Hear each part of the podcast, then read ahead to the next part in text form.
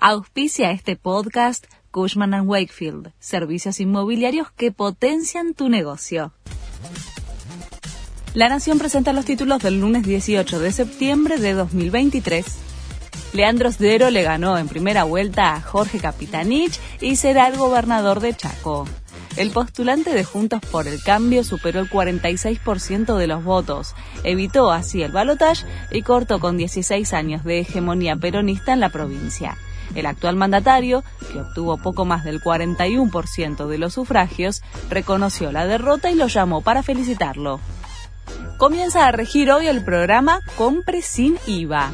El beneficio es para trabajadores que perciban salarios de hasta 708 mil pesos, monotributistas, empleados de casas particulares y titulares de la asignación universal por hijo. Se trata de la devolución del 21% de las compras de productos básicos realizados con tarjeta de débito con un tope de 18.800 pesos por mes. El gobierno anunció un nuevo bono para jubilados. Sergio Massa confirmó un refuerzo alimentario de 45 mil pesos que se va a abonar en tres cuotas para quienes estén afiliados al PAMI y que perciban una remuneración equivalente a un haber y medio mensual. Se sumará al refuerzo de 37 mil pesos que cobrarán hasta noviembre. Activistas vandalizaron la puerta de Brandenburgo en Alemania. Se trata de uno de los monumentos más icónicos de Berlín rociaron pintura naranja y amarilla sobre las columnas de la construcción para instar al gobierno alemán a unirse a la lucha contra el cambio climático.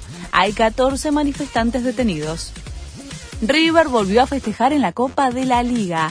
Le ganó 3 a 1 a Arsenal por la cuarta fecha, volvió a sumar de a 3 y estiró el récord en el Monumental de 17 triunfos consecutivos. Hoy comienza la fecha 5 con la Sarmiento desde las 20 horas. Este fue el resumen de Noticias de la Nación.